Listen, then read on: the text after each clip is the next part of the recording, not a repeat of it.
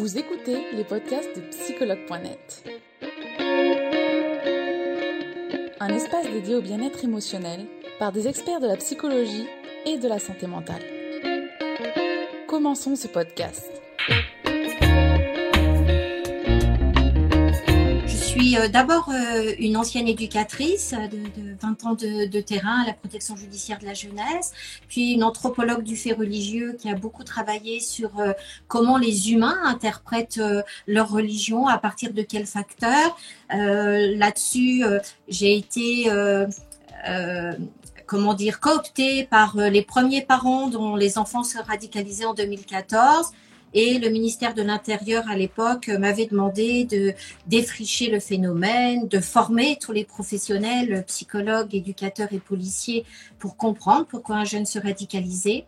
Et là, euh, enfin, après cette longue mission ministérielle, euh, j'ai repris mes études en psychologie pour ouvrir ce cabinet, m'occuper en général des adolescents et plus particulièrement des questions d'emprise et de radicalisation. D'accord. Merci, euh, merci Dunia pour euh, cette présentation.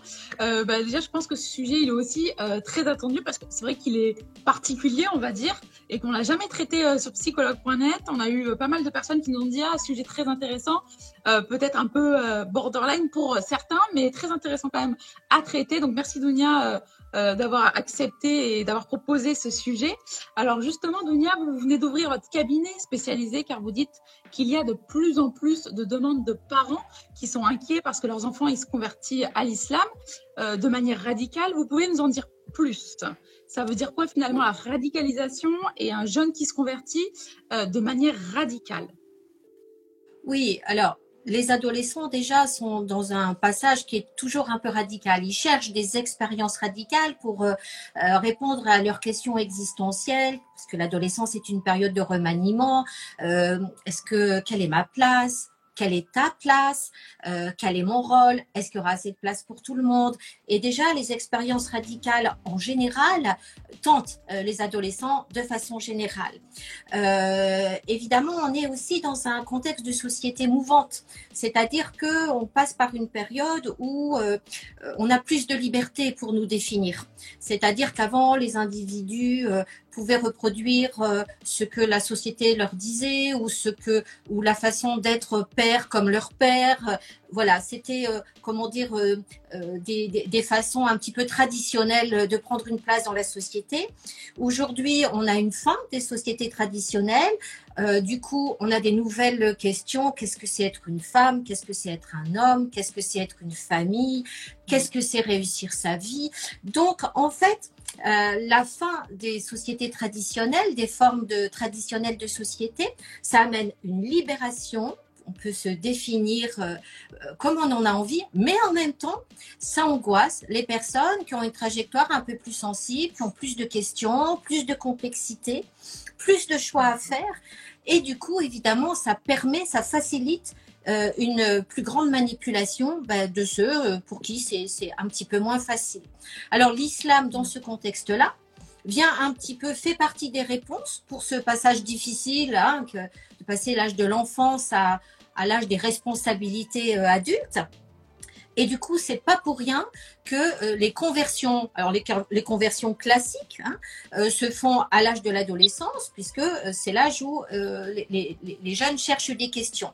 Mais le problème qu'il y a, d'autant plus que tous les parents le savent, les adolescents cherchent à mettre de l'altérité envers leurs parents. C'est-à-dire que dans leur quête de devenir adultes, ils ont quand même besoin de remettre en question les valeurs des parents, de mettre de l'altérité.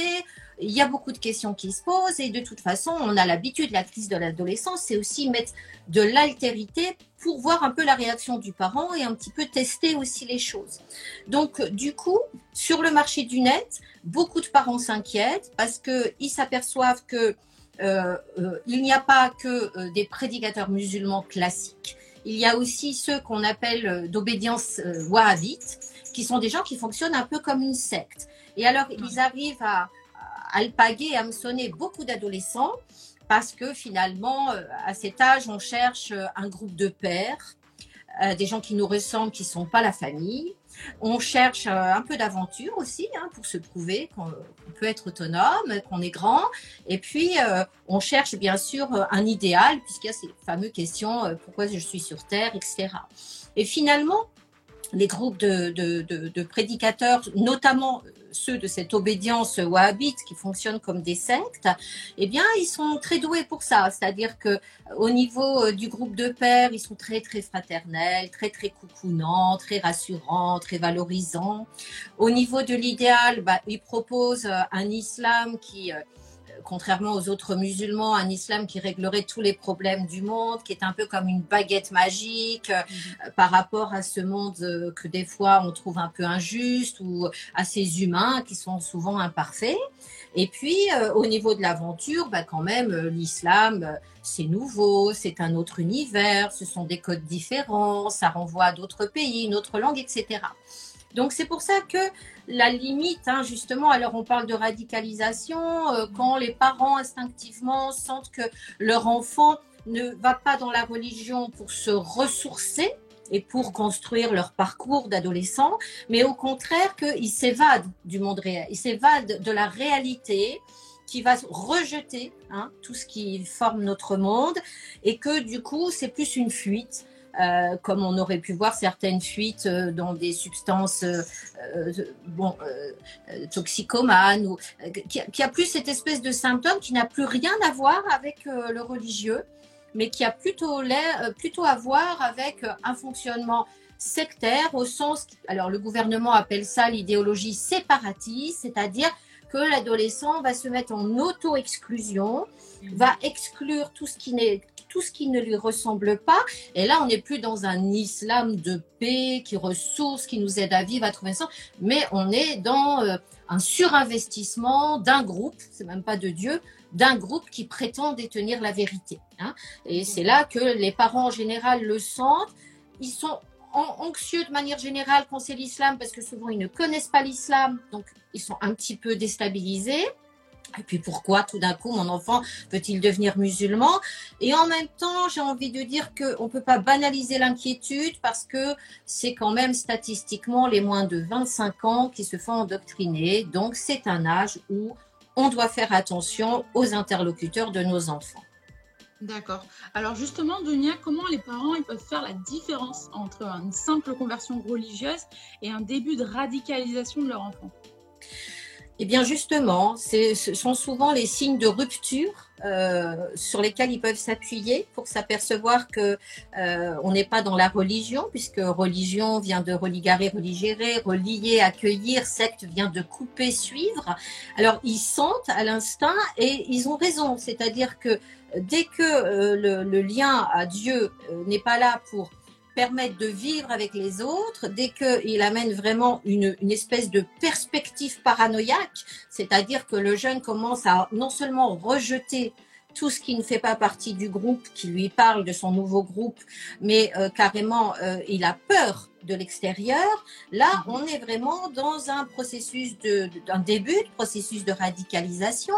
Le processus de radicalisation, pour expliquer un peu à tout le monde, il y a trois grandes dimensions il y a d'abord une approche qu'on appelle une approche anxiogène qui passe souvent par les théories complotistes, c'est-à-dire que pour le, que le groupe sectaire, le groupe donc wahhabite, euh, fasse autorité sur le jeune, il commence par lui enlever sa confiance qu'il a envers la société, envers les institutions, mais aussi envers tous les interlocuteurs qui contribuaient à sa socialisation, envers sa famille à la fin, ses anciens amis, et il lui demande de faire confiance à personne en lui disant, toi, tu, tu, tu vois des choses que les autres ne voient pas, les autres sont endoctrinés par la société, toi, tu as du discernement, donc méfie-toi des autres. Ça, c'est vraiment la première approche où le jeune va rentrer sur une relation avec Internet incessante, communiquer jour et nuit, parce que finalement, petit à petit, il y a une approche relationnelle qui se met en place, où là, le groupe radical devient un petit peu les seules personnes à qui on peut faire confiance. les seules personnes avec qui on se sent bien, les seules personnes avec lesquelles on est sûr de, leur compréhension du monde, de la société. On se comprend mieux aussi. Ces personnes sont, comme je l'ai dit tout à l'heure, rassurantes, coucounantes. On a l'impression qu'elles ressentent les mêmes sensations. Du coup, on a l'impression qu'on se comprend, qu'on est enfin compris. Euh, souvent, le discours radical retourne les manques en supériorité. Oh, tu as du problème à l'école, ben, c'est parce qu'en fait, euh, tu es au-dessus de ça, euh, tu, tu, es tellement au-dessus que ce travail ne te convient pas. oh, mais les professeurs sont tellement doctrinés pour t'enlever ton libre arbitre qu'ils ne comprennent pas ta création tes parents ne te comprennent pas parce que aussi boulot, dodo, ils regardent trop les publicités, donc ils sont aveuglés. Donc petit à petit, le groupe euh, de radical, alors ça marche aussi pour d'autres groupes radicaux, hein, tous les groupes extrémistes, là on parle du religieux, mais ça fonctionne pareil pour des jeunes qui vont être attirés par des discours néo-nazis, par des mmh. discours euh, extrémistes de toutes sortes politiques. Et du coup, les, nouvelles personnes deviennent presque le groupe de substitution de la famille. C'est-à-dire que finalement, on en vient à tellement être bien avec ces nouvelles personnes qu'on rejette complètement la famille. Et puis la troisième dimension du processus de radicalisation, c'est bien sûr l'approche euh, idéologique, c'est-à-dire qu'on présente une idéologie qui a réponse à tout, euh, un meilleur monde et un meilleur humain. Donc vraiment un peu une baguette magique euh, qui va tout régler et qui soulage. Donc en fait, les parents doivent se repérer vraiment au processus de rupture. Dès que le jeune arrête la musique, arrête de regarder des images, arrête les photos, arrête le sport, arrête est en rupture avec ses anciens amis brutalement, pas une dispute comme euh, dans tous les processus d'adolescents. Mais brutalement, il veut plus fréquenter personne. J'ai plus rien à voir avec eux. J'ai plus rien à leur dire. Je me sens pas bien avec eux. Ne fait plus rien avec la famille. Refuse tous les rituels de famille. Avant, on allait au ciné le samedi soir, on prenait une glace. Ni on, ni on veut la glace, ni on veut le cinéma. Euh, mm. Il y a une espèce de, de changement violent et là, on n'est évidemment plus dans une conversion religieuse, on est dans quelque chose qui prend de l'emprise sur le jeune qu'il va falloir travailler. D'accord, merci euh, Dunia pour ces explications euh, très importantes. Je pense que ça permet d'éclaircir euh, tout ça.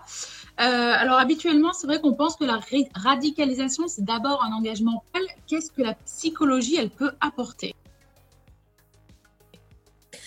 Oui, c'est vrai que les gouvernements ont mis en place plein de contre-discours pour raisonner les jeunes radicalisés, quelle que soit d'ailleurs euh, l'idéologie, qu'elle soit religieuse euh, ou qu'elle soit politique, et euh, des fois pour leur apprendre les valeurs de la citoyenneté, d'autres fois pour leur apprendre le bon islam, le, le, bon christianisme. Bon, oui, mais ça n'a pas fonctionné. Euh, ça n'a pas fonctionné parce que justement, comme la radicalisation, ça consiste à penser que soi-même on détient la vérité et que les autres veulent nous éloigner de la vérité parce que nous on détient la vérité et que eux seraient jaloux ou seraient incapables de comprendre, bien mmh. quand on vient vous faire la morale, quand on utilise des discours euh, qui se basent sur la raison, la logique, le raisonnement, le savoir, eh bien, non seulement c'est pas euh, efficace, mais en plus de ça, c'est contre-productif. C'est-à-dire que ça vous renforce, ça renforce le jeune dans l'idée qu'on veut l'éloigner du vrai chemin, du bon chemin, etc. Donc, l'approche psychologique, elle part du principe que, de manière générale, un discours, il fait autorité quand il fait sens. Ça veut dire quand il donne du sens à la vie de celui qui l'écoute. Parce que les discours radicaux, on les entend tous partout, mais on ne s'arrête pas pour les écouter. Donc, euh, il y a cette question de l'approche psychologique, c'est pourquoi et comment ce discours radical vient combler les angoisses de ce jeune, les besoins de ce jeune, la recherche d'idéal de ce jeune. si vous voulez, je pourrais dire quelle est la fonction de ce discours radical, de cette radicalité dans l'inconscient. D'accord? Et du coup, moi, j'ai suivi un, millier de familles maintenant au bout de mes, mes 15 ans d'expérience et je me suis rendu compte que il y avait carrément, grâce à Internet ou à cause d'Internet, une individualisation de l'approche euh, d'endoctrinement. C'est-à-dire que quand ils sont sur le net, euh, ces gens-là, ils agissent un peu comme des psychologues, ils arrivent de façon anonyme, ils parlent aux jeunes euh, comme des amis, des cousins, des profs, et du coup, ils le font parler. Et ils vont faire une espèce de, de diagnostic de ses vulnérabilités, de sa recherche d'idéal. Est-ce que sa vulnérabilité, c'est une vulnérabilité plutôt sociale, plutôt psychologique? Est-ce qu'il a eu un rapport à la mort brutale récemment? Est-ce qu'il se sent coupable de quelqu'un qui est décédé récemment? Euh, Est-ce qu'il y a eu une maladie grave dans la famille? Est-ce qu'il a l'impression d'être différent des autres parce qu'il est stigmatisé tous les jours quand il sort de son quartier et il a un problème identitaire parce que euh, de par son faciès, il vit des injustices, des discriminations? Est-ce qu'il a subi un abus sexuel qui n'a pas été traité dans la petite enfance et que tout d'un coup, le discours fait une promesse de régénération, de protection Parfois, le discours radical donne l'illusion à certains jeunes qui vont être protégés parce que justement, le groupe est tellement fort que dorénavant, ils vont être là. Donc, ils s'agissent un peu comme des psychologues et ils vont adapter leur discours à chaque vulnérabilité du jeune. C'est pour ça qu'ils touchent des gens très différents, des gens qui n'ont rien à voir avec l'islam, des familles athées qui ne croient pas en Dieu. Moi, j'ai même suivi des familles qui étaient de confession juive, quelques-unes. Donc, c'est pour vous dire que euh, des familles bouddhistes, des, gens qui n'ont pas du tout de question de rapport à l'immigration ou de rapport à l'islam.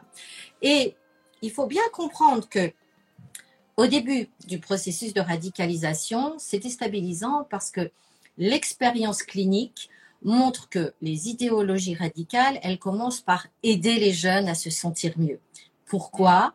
Parce qu'elles ont une lecture du monde binaire, le vrai d'un côté, le faux de l'autre, le blanc, le noir, euh, les gentils, les méchants. Donc du coup, le discours radical au début, il rassure le jeune parce qu'il simplifie la complexité du monde, euh, il, il simplifie aussi parce que ça calme l'ambivalence qu'il y a à l'intérieur du jeune, l'altérité qu'il y a à l'intérieur du jeune, et cette vision dichotomique, c'est prêt à penser, ben, tu dis telle formule en, en dormant, tu dis, ça, rassure énormément, ça remplit les fonctions psychiques en répondant aux besoins inconscients ou conscients d'ailleurs de ce jeune-là. Et le problème, c'est que dans un deuxième temps, ce discours radical va déployer d'autres angoisses de nature persécutoire pour prendre le jeune dans ses filets, pour mettre en place le système de type sectaire. Et là, il va donc euh, mettre ce que j'ai appelé tout à l'heure l'approche anxiogène, c'est-à-dire qu'il va lui dire d'avoir peur de ceux qui ne pensent pas comme lui, de refuser euh, le débat, d'avoir peur de ceux qui ne sont pas blancs quand c'est quand c'est un discours extrémiste néo-nazi, car il y aurait un, génocide blanc qui serait en prévision, euh, un complot contre le vrai islam, etc., etc. Et surtout, face à ces nouvelles angoisses persécutoires euh, qu'elles amènent dans la tête du jeune, ce qui est grave, c'est qu'elles proposent des solutions compensatoires dysfonctionnelles, c'est-à-dire que pour se protéger de tes ennemis, c'est-à-dire tous ceux qui ne font pas partie de ton nouveau groupe radical, ne parle plus, ne te mélange plus, ne respire plus, ne regarde plus d'images, ne fait plus ci, ne fait plus ça. Et donc, de fil en aiguille, il coupe le jeune de, de tout ce qui fait de nous des êtres humains. Euh, il coupe le jeune de toute la culture, de toutes les productions humaines, de, de, de elle affaiblit ses ressources psychiques. Et c'est pour ça que ça devient dangereux, la radicalisation, c'est qu'elle interdit la culture, l'altérité, le pluralisme, le désir, le doute, le fait de ressentir des choses dans son corps. Donc, elle mortifie tout ce qui fait de nous des humains, et ce que les religions, d'ailleurs, au contraire, euh, souvent les religions ont contribué à, à participer. Et donc, au lieu de religion, on, tombe dans une idéologie mortifère. Et donc, le travail thérapeutique, il va commencer par repérer les contenus psychiques pris en charge par le discours radical, le discours et le groupe. Hein, L'aspect relationnel est très important. Il va mettre en place des stratégies pour que le jeune prenne conscience que ses besoins psychiques sont comblés et sont atteints. Et surtout, il va essayer de lui donner des nouveaux éléments euh, de façon à ce qu'il fonctionne psychiquement d'une nouvelle façon et qu'il trouve un équilibre interne sans euh, passer par la rupture. Donc, Dans la thérapie, on va faire des liens entre les éléments individuels, les éléments familiaux et les éléments de la société contextuelle et la manière dont le discours radical est venu s'inscrire pour ce jeune-là dans son histoire à lui. En gros, la thérapie, ça consiste à comprendre, j'ai envie de vous dire, l'alchimie qui s'est opérée entre le jeune et le discours radical afin de travailler avec lui et avec ses parents pour dénouer les liens mortifères, en créer de nouveaux pour qu'il retrouve une vie psychique et relationnelle euh, beaucoup plus sereine. D'accord, merci euh, Dounia. Je rappelle aux personnes d'ailleurs, si elles ont des questions, euh, de ne pas hésiter à les poser directement dans le widget questions. Ce sera plus simple parce qu'il y a beaucoup d'entrants et de sortants aujourd'hui. Donc merci à tous d'être présents. Euh, merci Dounia déjà pour tous ces éclaircissements. justement, Dounia, est-ce que tu peux nous dire pourquoi plutôt une thérapie familiale et en quoi travailler avec la famille, ça peut aider le jeune qui se convertit ou qui se radicalise? Oui, alors ça, c'est le retour d'expérience avec les années. Dans la théorie psychanalytique, on part du principe que la cause de tout problème euh, réside dans le passé, hein, dans l'inconscient, dans le passé, dans l'histoire individuelle. Or là, bien entendu, que le discours radical, il soulage l'inconscient du jeune, le psychisme du jeune, et il y a bien un travail à faire sur l'intrapsychique donc, comme je l'ai dit, quelle vulnérabilité ce discours soulage. Donc ça, c'est du domaine de la psychanalyse, on va quand même l'utiliser. Mais il y a un croisement et une incidence avec également l'inconscient familial, puisque la conversion, elle interroge quand même le mythe familial, c'est-à-dire l'histoire que s'est racontée la famille sur ce qu'elle est, son identité, sur plusieurs générations. Or, pourquoi l'adolescent a-t-il envie de mettre autant d'altérité dans cette famille, dans cette histoire familiale. Ça a quelle fonction cette altérité? C'est pour dire quoi? Euh, Est-ce que vous pouvez m'aimer si je suis si différent? Est-ce que j'ai des valeurs communes tout en ayant une autre, un autre prophète? Est-ce que euh, rentrer dans un groupe sectaire, c'est la seule façon d'échapper à votre emprise euh, et à me prouver que je peux être indépendant parce que j'ai l'impression que finalement euh, euh, je suis, euh, je, suis trop, proche de vous et je, n'arrive pas à devenir adulte. Est-ce que j'ai besoin d'un autre groupe qui devienne la substitution familiale? Voilà, on est, un petit peu là-dedans. et du coup, il y a ce, contexte, ce poids contextuel aussi euh, ce, poids de l'inconscient familial euh, à, prendre en charge également. Et puis, en plus de ça, je tiens compte du poids contextuel de l'inconscient collectif aussi. C'est-à-dire que euh, tout le monde est d'accord pour dire que l'islam, c'est une altérité totale, c'est dangereux. Il y a une espèce de globalisation de de manière générale, on ne fait pas trop la différence entre ce qui relève de l'islam et de la radicalisation. Euh, quand un jeune veut déstabiliser l'adulte, c'est vrai que euh, à l'école, par exemple, à l'éducation nationale, quand un jeune veut déstabiliser l'institution, tester les règles, tester les limites, c'est en ce moment, dans ce contexte sociétal, plus efficace de le faire avec de l'islam, mettre de l'islam en avant, plutôt que de fumer du hashish ou teindre ses cheveux en rouge. C'est-à-dire que ce qui déstabilise l'adulte maintenant. Donc, il y a aussi un contexte, un inconscient collectif, les représentations négatives de l'islam interfèrent dans euh, la relation à l'islam tout court, qu'elle soit une, conversion enrichissante ou qu'elle soit un début de radicalisation. Donc oui, moi j'ai plus de résultats avec les thérapies familiales systémiques quand c'est possible, quand les parents sont d'accord, car je pense que quand un jeune se radicalise, pas quand il se convertit, hein, quand il se radicalise, eh bien, ça dit quelque chose sur le jeune, mais euh, ça dit aussi quelque chose à sa famille, à notre société. Et que donc, il faut que je prenne l'inconscient individuel, mais aussi l'inconscient familial et l'inconscient collectif pour écarter les symptômes. Donc, j'utilise la systémie, j'utilise la psychanalyse, mais je fais aussi du comportemental et du cognitif, c'est-à-dire que quand je me rends compte que quand la famille, justement, rejette l'islam dans sa globalité, sans faire la différence entre islam et radicalisation, eh bien, ça rigidifie le jeune. Ça le rigidifie d'autant plus vite et d'autant plus fort. C'est-à-dire que les parents, à leur insu, en voulant protéger leur enfant, en fait, il le pousse dans les bras des embrigadeurs parce que justement, le jeune se dit, le, groupe avait raison, en fait, mes parents sont jaloux, donc en fait, s'il y a un danger, c'est que je possède la vérité. Alors, pour tenir compte de ça, je dois modifier stratégiquement la posture parentale. Et donc, je vais travailler sur leur pensée automatique. Je vais réintroduire de la flexibilité dans la relation familiale.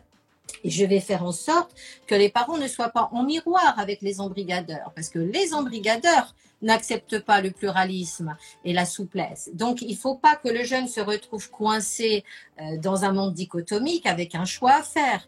Il faut que du côté des parents, je les aide à trouver des ressources pour qu'ils aient des pensées alternatives, qu'ils les assouplissent et que du coup le jeune ait un petit peu d'espace d'intimité sans intrusion du côté familial, que les endoctrineurs soient les seuls intrusifs pour que je puisse réintroduire de la fluidité et que le jeune ait un petit espace, une petite liberté pour ce que j'appelle tricoter du lien humain entre le groupe radical et euh, le groupe parental.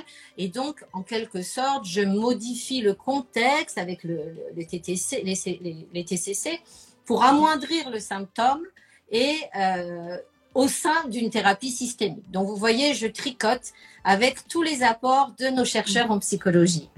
Intéressant, merci, euh, merci Dounia. Il y a d'autres questions qui sont posées, mais on va finir avec cette dernière question et Dounia répondra à vos questions. Alors, euh, justement, Dunia, vous avez repris des études de psychologie en étant d'abord euh, docteur en anthropologie du fait religieux. Vous êtes aussi musulmane. Est-ce que cela vous aide dans l'exercice des thérapies que vous proposez? Alors ça, c'est un, c'est un vrai débat. C'est un vrai débat. Euh, quand pendant toute ma carrière, puisque maintenant j'arrive un peu dans une troisième vie, hein, je, me donne le droit de, de, faire ce qui me fait le plus plaisir, ce qui, ce qui est d'aider les familles, ce qui est vraiment mon cœur de métier. Mais j'ai toujours dit, euh, j'ai toujours été dans la communication. Et finalement, dans communication, il y a commun. Et commun, c'est ni tout à fait le même, parce que quand on est tout à fait le même, on prend pas les mots pour le dire. On pense que l'autre, il, nous comprend tout de suite. Et commun, c'est aussi pas trop trop différent. Parce que si on sent que l'autre est tellement différent qu'on aura beau prendre des mots, de toute façon, ça servira à rien parce qu'il comprendra jamais rien, on va pas communiquer non plus. Donc, commun, qui est donc communication, qui est donc communiquer, c'est ni tout à fait le même, ni tout à fait similaire. C'est un peu au milieu. Alors, du coup, est-ce que ça m'aide d'être musulmane ou est-ce que ça m'aide d'être totalement de culture française issue d'une famille athée, avec une maman corse, un père algéro-marocain, mais de m'être convertie à l'islam quand je suis devenue veuve à l'âge de 20 ans. Est-ce que ça m'aide d'avoir élevé mes enfants, mes trois enfants? Est-ce que ça m'aide d'avoir été éducatrice pendant trois ans? Est-ce que ça m'aide d'avoir fait euh, une carrière de recherche européenne dans le fait religieux? Est-ce que ça m'aide d'avoir passé ma vie à tricoter euh, des ponts du lien humain entre les personnes qui pensent et qui croient différemment? Voilà, en tout cas, je crois en l'humain. Euh, je regarde les humains comme des personnes qui ont plein de ressources, même quand ils ont dysfonctionné à un moment de leur vie, ça depuis 60 euh, ans que je suis née. Donc, euh, je trouve qu'on parle trop des différences, pas assez des similitudes, et je ne sais pas si c'est ça qui m'aide ou le fait d'être musulmane, mais enfin, c'est un tout. Voilà. Merci, merci Dunia pour cette franche réponse. Alors, euh, on va regarder les questions qui ont été posées. On va pas pouvoir en répondre à beaucoup puisqu'il est déjà plus que l'heure. Mais on a déjà Chris qui nous demande comment aider un membre de la famille quand celui-ci n'est plus si jeune que ça. Quelqu'un qui se fait endoctriner et qui serait euh, du coup euh, endoctriné à un âge mûr. Effectivement, oui. alors, déjà, euh, c'est vrai que les psychologues sont d'accord pour dire que l'âge de l'adolescence actuellement, ça va beaucoup plus loin euh, que 15 ans. Hein. On est sur du 30 ans. Euh, les psychologues s'accordent pour dire qu'on appelle, on, appelle ça les adolescents, c'est-à-dire que, bon, vu les contextes de société, on met du temps à, à devenir autonome. On estime que jusqu'à 30 ans, maintenant, ça couvre la période de l'adolescent. bon, quelqu'un qui se radicaliserait à un âge adulte, ça voudrait dire qu'il n'a pas réglé euh, certains besoins psychiques que normalement euh, il aurait dû régler s'il a plus de 30 ans. c'est difficile de répondre de manière générale. Mais enfin, ça veut dire quand même que le discours radical, s'il est radicalisé, hein, on ne parle pas de conversion, hein, s'il est mhm. radicalisé et qu'il est en rupture totale avec le monde, ça veut quand même dire qu'il euh, n'a pas trouvé les moyens de répondre à ses besoins. D'accord, merci, euh, merci Dounia. On va faire une autre dernière question qui est revenue. Alors, euh, une personne qui nous dit que l'islam est globalement mal vu. Pourquoi? Bah, L'islam, euh, effectivement, est très. Ah la, première, réponse à cette question, tout le monde la connaît, c'est que des terroristes ont utilisé, ont déformé les, principes de l'islam pour transformer le principe de légitime défense en droit à tuer tous ceux qui ne sont pas comme eux. Et donc, on a été victime dans notre territoire d'attentats monstrueux qui, en plus, voilà, ont été euh, déclarés comme le produit de l'islam, euh, forcément. Donc on est dans un psychotrauma national. Euh, on sait qu'on mm. peut être tué juste parce qu'on marche dans les rues en France et que on n'est pas tué pour ce qu'on a fait, on est tué pour ce qu'on est. des gens qui vivent en France et, ces gens-là sont dans une espèce d'utopie de loi divine qui régénérerait le monde et, et l'impose par la violence. Donc déjà, la première réponse, je pense, c'est qu'on est tous atteints, musulmans, non musulmans, athées, juifs, chrétiens, par euh, ce terrorisme qui a en plus sévi sur notre sol et sur des innocents. Euh, ça, c'est la première chose. Ensuite, euh, l'Arabie saoudite, qui est la base de la mouvance sectaire qui fait du mal à l'islam, a du pétrole et traduit les trois quarts de nos textes. C'est aussi un allié au niveau diplomatique, puisque officiellement, ils sont euh, contre le terrorisme, mais du coup, on fait de la diplomatie avec eux, et c'est pourtant eux qui ont construit cette idéologie sectaire. Hein.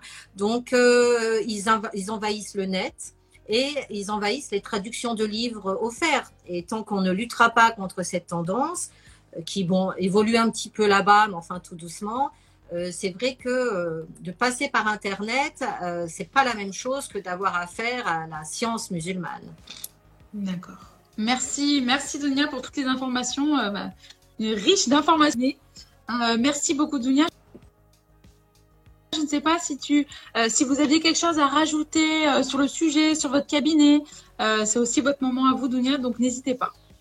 Bah, juste dire que les adolescents, c'est mon cœur de métier, puisque j'ai été 17 ans éducatrice avant de devenir anthropologue et psychologue, et que là, l'islam fait partie des, des passages qui peuvent donner des réponses aux jeunes de façon constructive ou de façon très mortifère. C'est pour ça que je m'y suis un petit peu consacrée, mais évidemment, je suis aussi euh, très attentive, très passionnée par le, moment de l'adolescence.